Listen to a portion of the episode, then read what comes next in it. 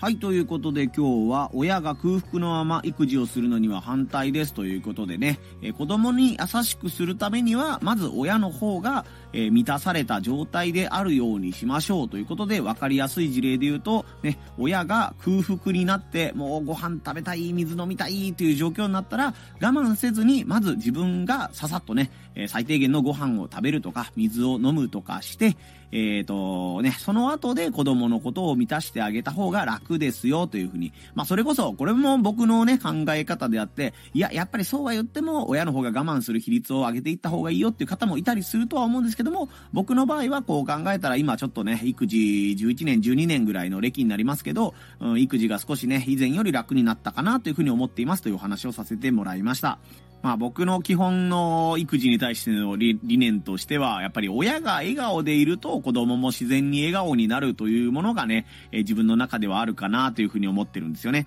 子供に対してどんなにね、いい話をしてあげるとかね、いいなんかその教育に適してたと言われ、適していると言われるものを買い与えるとか、環境を与えたとしても、親自身が楽しそうにしていないと、子供には結局なんか良くないところをね、見せてしまうんじゃないかなというふうに僕自身は思っています。親自身が笑顔でいるためにはどうすればいいかというふうにね、考えると、やっぱり親は親自身でね、自分自身で自分の機嫌をとってあげたりとか、自分自身で自分のメンテナンスをしてあげることによって、ね、自分がまず満たされる。そしてその余ったね、余力みたいなもので子供にも優しく接するということができたら、子供もね、また、あ、やっぱり僕は僕を大事にしないといけないんだなというふうに、えー、なんていうかな、他の人に振り回されないようなね、えー、性質とかを身につけてくれるようになるんじゃないかなというふうに思うので、僕はとりあえずこれからもね、自分自身がまず笑顔でいられるためにはどうすればいいのかなということを考えながら子供とね、接していこうかなというふうに思っています。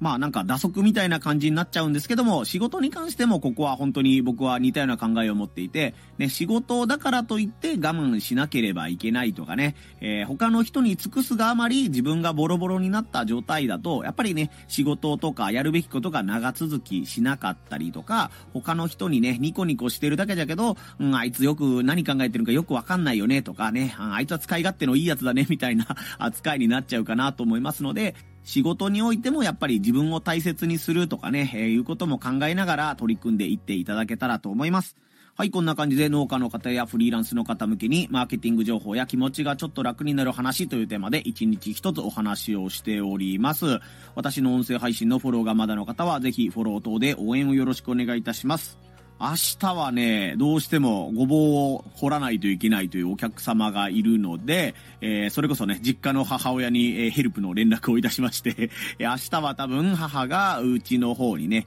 えー、1時間ぐらいかけて来てくれるんじゃないかなというふうに思います。まあ、インフルエンザ移しちゃいけないのでね、予防かどうかちょっと悩んだんですけども、まあ、それこそ自分自身も無理をしすぎないようにということで、まあ、母の方にも負担をかけないようにね、協力し合いながら、えー、うまいことをね、家族の看病をしつつ仕事というのをやっていこうと思います。僕が住んでいる地域もインフルエンザが増えてるよっていう風に病院の先生が言っておられたのでね、皆様も体調を崩さないように手洗いうがいをするとかね、寝不足にならないようによく寝るとか、体調の方にはお気をつけください。そして腰痛にならないように肩を上げ下げしたり腰を回したりしながら今日やるべきことに向かって頑張っていってみてください。ここまでのお相手は OK ファームの OK でした。また遊びに来んさい。ほいじゃまたの。